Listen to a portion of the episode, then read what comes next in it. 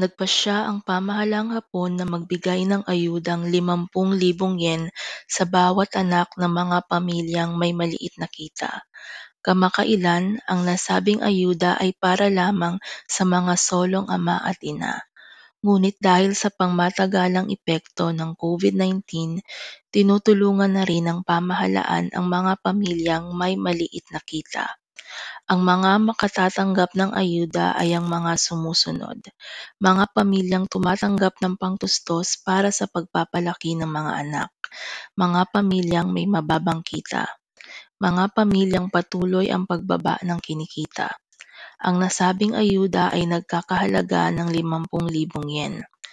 Ang mga pamilyang tumatanggap ng pangtustos para sa pagpapalaki ng anak ay di na kailangang mag-apply upang makatanggap ng pondo. Inaasahan na matatanggap nila ang pera sa Mayo. Ito ay kanilang matatanggap gamit ang mismong account para sa pangtustos para sa pagpapalaki ng anak. Samantala, kailangan namang mag-apply ng mga pamilyang may maliit na kita at mga pamilyang patuloy ang pagbaba ng kinikita upang matanggap ang pondo.